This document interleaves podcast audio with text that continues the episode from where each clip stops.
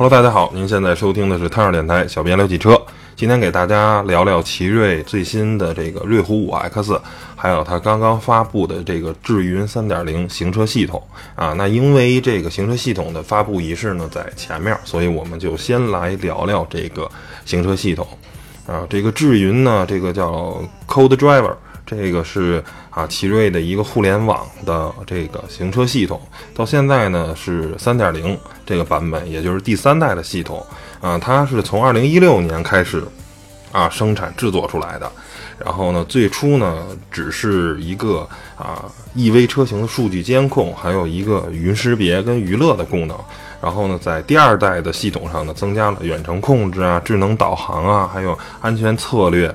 跟车辆诊断的功能。到了这个第三代的这个啊系统呢，主要是增加了整车这个系统的空中升级、大数据挖掘，还有数据安全的这个持续保障的这个功能。在未来的四点零的这个车型，这个系统呢会增加更强的娱乐的信息，还有移动的服务啊，包括物联网的一些集成。最终呢，它要做成五点零这个系统，那应该是在二零二零年到二零二三年这个时间阶段。它会进一步增强更好的这个物联系统，还有车间的通讯，最终还能实现这个自动驾驶的这么一个功能。而这个车载的这种互联系统，其实是现在很多自主品牌啊都在做。这个好比是什么呢？嗯，好比是这个，我觉得很手机很像，就是说我们在纯硬件上，就是本身车的这方面，可能距离国外的品牌啊，还有一个相当长的这么一个时间才能追上他们，因为确实这个需要很长时间的积累。而做软件这个方面，其实就像这个啊系统，那我们 OK，我们可能从硬件上来说，跟苹果呀或者跟三星这个实力，甚至哪怕是索尼，可能还有很大很大的这个差距。我们的 CPU、我们的屏幕、我们的很很多的东西，可能还有一定的这个差距。但是我们的这个系统。啊，可能距离这些国外的品牌啊，国外的这些厂商，我觉得可能是还是比较近的。比如类似于小米呀，或者类似于华为呀，啊，还有魅族啊等等这些厂商，其实他们的系统啊已经很好用了，甚至说啊，比三星在中国的这种本土化上面做的要更好啊。那可能也只有苹果这样顶级的 iOS 系统。可能是啊，还是有很大的，或者说是现在的差距逐渐在缩小，甚至我觉得现在整个安卓的啊，因为这种百花齐放，可能从某种角度上比苹果的系统啊，可能是平分秋色的这么一个状态。而在汽车领域，同样是因为我们啊这种。算是软件系统这种弯道超车也好，还是怎样？其实我们现在很多的品牌啊，自主品牌做这种车载系统，做这种智能系统啊，其实做的都还不错。我觉得啊，对比下来，可能比一些合资品牌，或者说是比一些进口车型的这个系统啊，甚至还要更好用一点儿，对吧？有些国外的一些品牌的系统，其实做的是非常非常傻的。那呃，其实奇瑞呢这一套系统，我能想象到的两个竞争对手，一个就是吉利的那个系统。啊，还有一个就是这个名爵的这个系统，当然名爵这个系统肯定很牛，因为有阿里巴巴背书，是阿里巴巴帮他去做的。而这三个系统啊，也分分别特别逗的，都是啊，吉利那就是你好吉利，然后的这个荣威的是你好斑马，然后到这个啊奇瑞就是你好小虎，所以这反正都是你好什么什么或者什么什么什么你好啊，是负责把它这个。啊，呼唤出来。而奇瑞的这个系统呢，啊，下面给大家介绍一些特点。首先有一个特点就是对于方言的这个识别，啊，它可以对三十二种方言进行识别，并且啊，正确率可以达到啊百分之九十九，这是官方说的。但是啊，因为时间的关系，其实我没有呃去试。但是就以普通话或者说是北京话的话，它识别率啊还是比较高的。而啊，之所以能有这样的识别率，那肯定是因为这个背后的供应商的功劳，其实就是科大讯飞。科大讯飞是一个在识别语音识别这块，尤其是汉语的语音识别这块是非常牛的厂商。所以呢，我觉得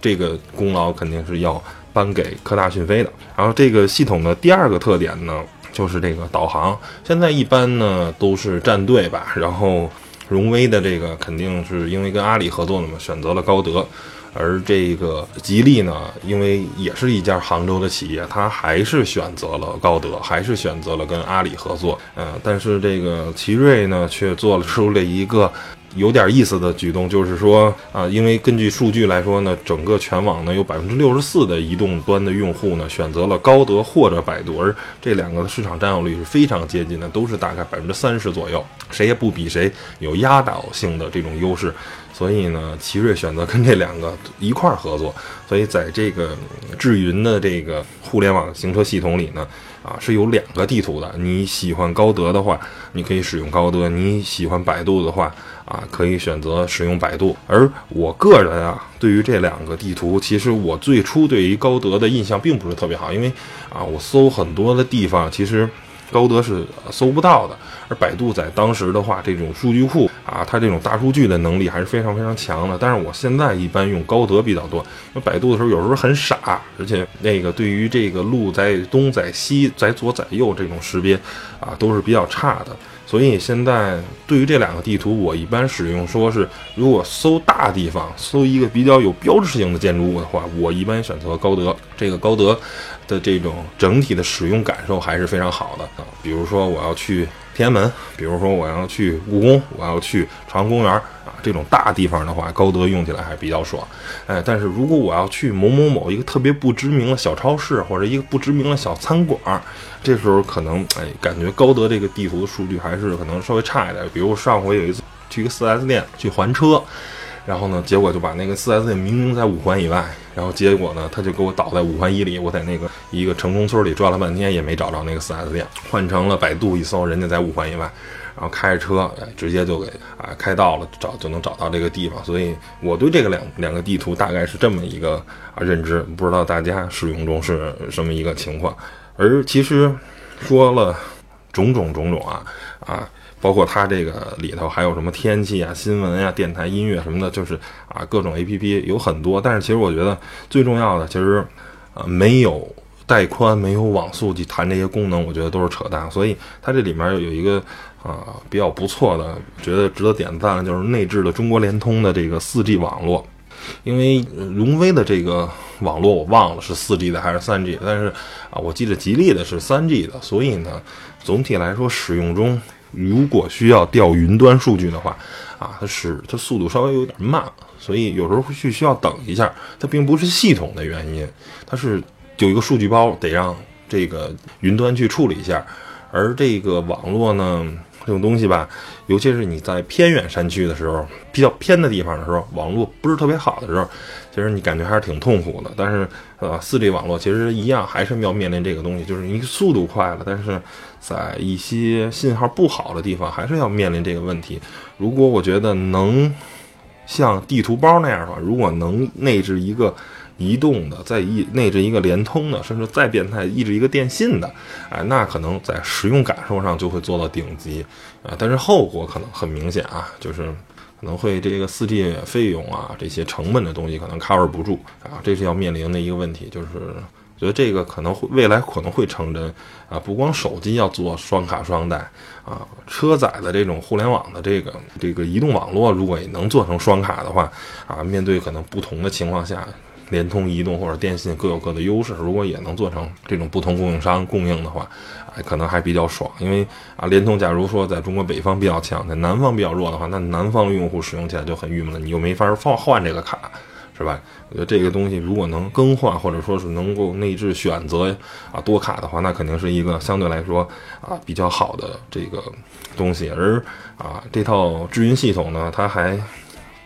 啊，做了很多的，像支持了 CarPlay 呀、CarLife 呀，包括直接手机映射，还可以用这个奇瑞本身的这个 APP 啊，把这个数据进行一个互联啊什么的。反正总体来说吧，这个做的功能还是呃挺全的。然后包括还能在线直接检查这个车辆啊。远程诊断呀，二十四小时道路救援啊，手机也只能控，直接能控制空调啊，啊车门啊、隐形啊、寻车什么的。然后在现场演示的时候呢，它这个啊用手机直接控制这个车开启，大概是啊三秒钟。然后呢，啊厂商人给他说说的是，因为用了四 G 网络，然后呢说不会超过五秒钟，而。啊，对比宝马说是可能需要二十秒才能做到遥控。宝马这个功能我倒是没试过，不知道有多长时间。反正啊，感觉是两三秒直接用手机就开了，这个速度还是挺快的。而它这个系统啊，我实话实说，夸了这么半天，其实感觉它自己最后也放了很多供应商。其实它是一个传的，它这系统底层是东软帮他写的，而这些数据呢，你看有联通帮他提供的这个。啊，网络，然后有气象，中国气象提供的这个天气数据，有大众点评提供的这些餐馆的数据，啊，百度啊、携程啊、喜马拉雅、美团、考拉，啊、虾米等等的，都是靠众多供应商去提供了。给他这个各种数据，但是我觉得奇瑞对这一这套系统少了一分的精致感。就是它虽然有四种主题可以换，但是呢，你甭管换成哪样主题，最终这个系统的使用的时候，你感觉它是一个智能机时代的东西，就里面内建了二三十个 APP，你需要哪个你点哪个，它是这种一种产品逻辑，但是它不够聪明，是吧？如果你使过荣威的那个系统，你会发现，当你每天早上，假如从我家长安门东大桥啊，开车去望京，然后呢，当你每天早上导过几次航以后呢，它下回在你点火的时候，它会自动去帮你啊设置这个导航，问你需要不需要，或者说当你传感器足够多的话，当你检测到外面的温度够热的时候，它应该是不是试图去自动帮你打开空调？我觉得一个好的叫做智能行车系统，它得是智能的，而不是说。我让你干什么？就像啊，我我是一个领导，我跟我的这个底下手底下人说啊，你应该干什么？你应该什么？我不停的下命令，他不能执行。我觉得这并不智能，而是哎，看见我可能嗓子有点难受，像一个管家一样说，哎，您喝水吗？哎，或者说看着我流汗了，你赶紧递一毛巾，您擦汗吗？对吧？如果是这样的这种管家式的服务，我觉得是一个让你很舒心、很那个很爽的这种。感觉，而现在这是我需要什么，我去啊让他去做。我觉得这个东西整体的使用感受并不是特别好。这个呃，包括上面很多的功能，比如我为什么不用大众直接在手机上用大众点评，或者说是直接听歌的话，为什么不用蓝牙？这些所有的东西都是说手机的速度、手机的迭代、手机的 APP 的更新都是远远要高于车机的。那只有车机很聪明的帮你实现一些东西的时候，那我觉得你可能这个东西才算叫做智能。比如说，我们当你中午开车的时候，他会推荐说您吃饭了吗？如果没吃饭的话，我给你推荐您附近的餐厅什么的。就这些，哪怕是假聪明或者是什么，就是当你达到一定的用车场景的时候，它它帮你做出一定的选择的时候，我觉得这样是智能的系统。而现在的这个东西，我觉得不是智能系统。所以呢，感觉还是一个功能机时代的这么一套做出来的系统。那么下面呢，咱说说这个同时参加活动时候试驾的瑞虎五 X 啊，这款车呢，它虽然叫瑞虎五 X，但是其实呢，它跟瑞虎五没有任何的关系啊。瑞虎五呢是奇瑞上一代产品的这么一个啊车型，虽然换代了，它模样啊有一个比较大的变化，但是其实整个的平台呢。是没有这个变化的，而瑞虎五 X 啊，其实是奇瑞这个全新的这个叫 T1X 这个平台打造的，它跟瑞虎七实际是近亲。瑞虎七定位的是一个啊紧凑型的这么一个 SUV，而瑞虎五呢是一个啊这种小型 SUV，它的车的长度只有四三三八，宽度呢是幺八三零，高度是啊幺六四七。它厂商呢准备是对标啊像。自主品牌的哈弗 HR，或者说是像合资品牌的 XRV 这些啊小型 SUV 的代表车型，是它想去对标的啊，想去竞争的这么一个车型。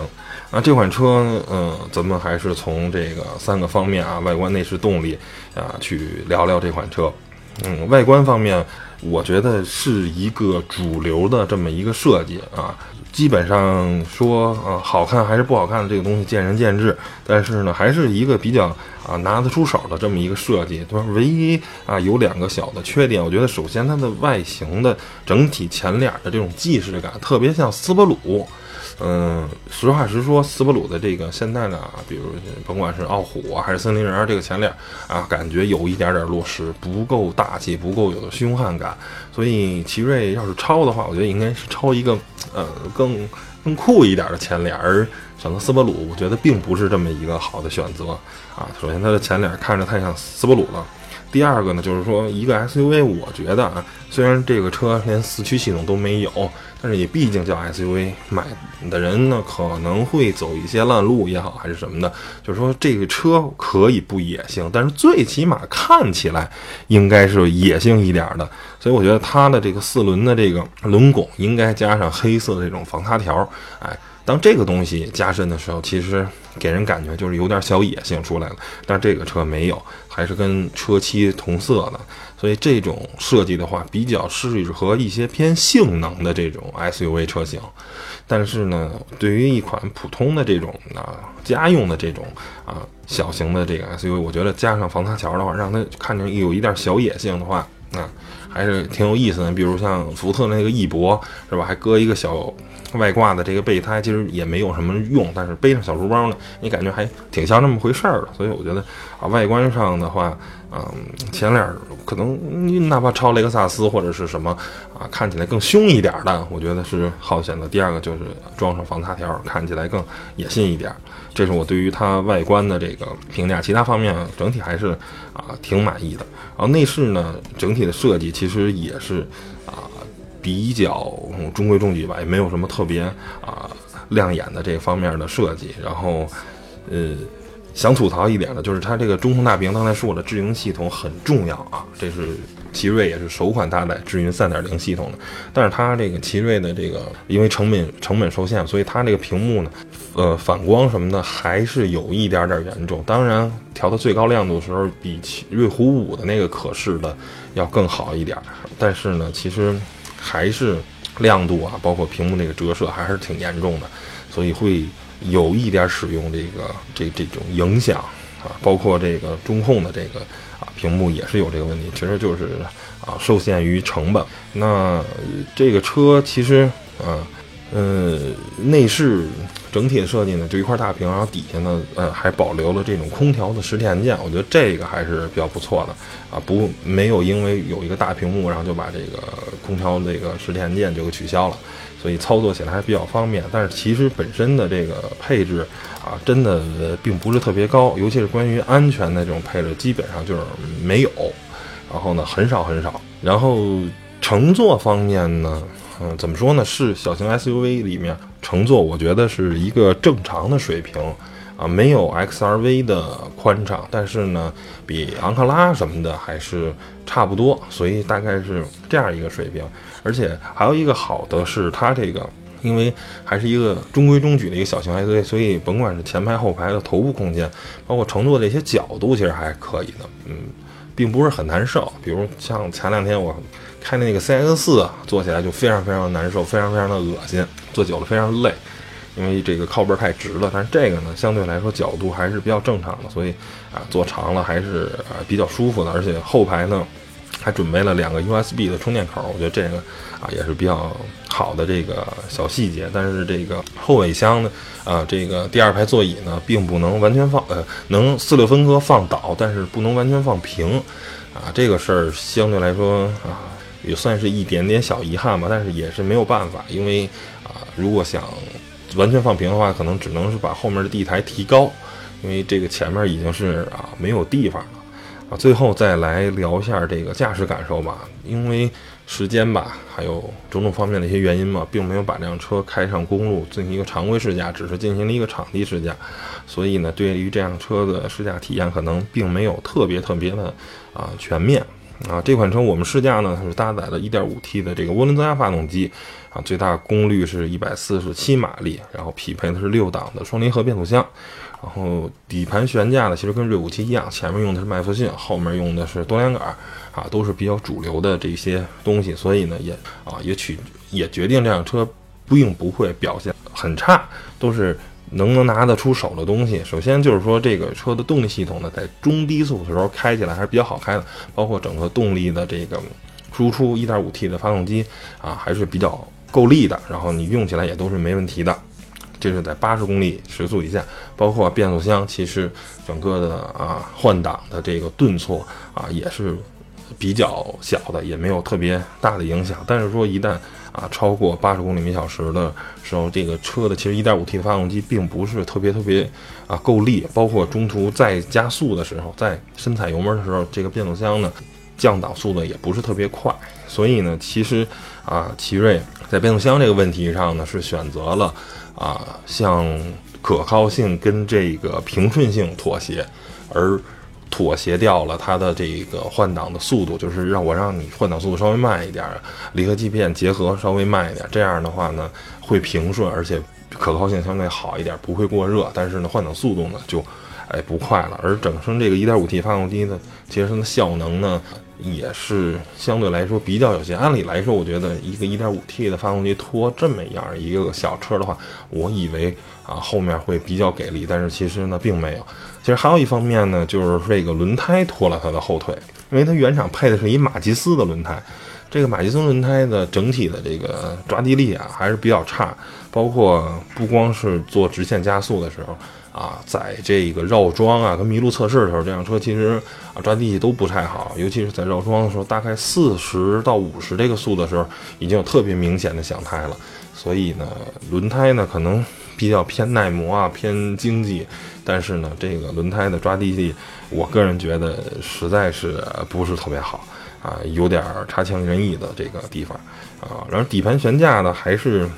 我觉得还是比较啊中规中矩吧，不是特别的啊特别的硬。然后呢啊，还是包括过一些坎还是有有韧性，但是呢也没有特别恼人的这个震动传上来。所以，因为接触的时间确实比较短，只有上午的两三个小时，啊，所以对这个车的理解呢不是很深。但是从，呃，这个这两三个小时的体会下来，我觉得这款车，呃，在小型 SUV 里还算可以。如果瑞虎七它在紧凑型里，我觉得可能因为对手太过于强大了，而用基于同平台缩身车。呃，缩小车身以后呢，这个瑞虎五 X，我觉得反而会相对来说更强一点，因为考虑一下啊，哈弗 H 二可能还是一个比较强大的对手。但是你看看名爵啊，它只有 ZS 嘛，包括未来它的兄弟车型 RX 三，像搭载的那个四 AT 加一点六自吸的这个发动机，这么一对比的话，其实我觉得。啊，奇瑞在小型 SUV 的这个产品力还是可以的，但是因为现在没有价格，所以我们并不知道它卖多少钱。啊，如果奇瑞给出一个啊比较良心的价格，我觉得这款车是值得考虑入手的。啊，如果能给到一个七八万块钱，啊，这么这么一这样的一个价格，或者最高配的车型十万出头，或者是不到十一万，啊，低配车型可能是六万多这么一个价格，六到十万、十一万那个价格，我觉得这个车啊。是值得考虑入手的，但是呢，啊，科技配置没办法，因为受成本的原因吧，基本上这辆车就没有什么跟主动安全、跟科技的这些方面的配置，并不是特别的多，除了那个大屏幕。那最后再来聊聊奇瑞这个厂商吧。其实奇瑞这个厂商，真的曾经呢，我觉得自主品牌的老大吧，包括奇瑞 QQ、奇瑞风云、奇瑞奇云，在那个时代，奇瑞是一个还。非常有影响力、很了不起的厂商，包括啊，奇瑞还做过我曾经特别特别喜欢的一个品牌，叫做观致。但是在这个时间节点再看奇瑞的话，虽然它还在啊自主品牌的第一阵营，虽然它销量还是啊很不错，但是其实我觉得啊，奇瑞在逐步的走下坡路，然后它的产品力。它的产品越来越不能让人有眼前一亮的东西，然后但是它的对手也特别特别强大，这背后其实就是跟奇瑞的一些战略呀、一些品牌有很大的关系。我觉得真的是之前聊过嘛，就是拖了它的后腿。首先就是观致啊，这个品牌做到现在有个四五年的时间了，然后基本上每年都是以赔二三十个亿的这个。损失来来维持下去，所以呢，后果就很明显，啊，并没有给奇瑞一个正向的力量。而奇瑞这个东西，啊，对于观致这个品牌，你说你你是割肉也好啊，还是怎么样也好，反正就没有一个特别好的一个结果，弄得你反正就很难受，是吧？呃，吐也吐不掉，然后吃也吃不下去，这种感觉。而奇瑞跟捷豹路虎的合作呢，其实感觉也不是很愉快。本来这个奇瑞、捷豹路虎感觉应该是挺给力的，但是其实最终的销量，首先捷豹在轿车领域啊是 OK 的，但是呢，总体来说呢，跟呃 BBA 的这种影响力还是没法比，所以它销量就比较惨。而路虎呢，其实是很好，路虎跟捷豹一直是三七开的一种销售。按理来说，路虎应该可以帮奇瑞能打个翻身仗，但是因为国产的这两款车，一个是极光，一个是发现神行，本身这对于啊。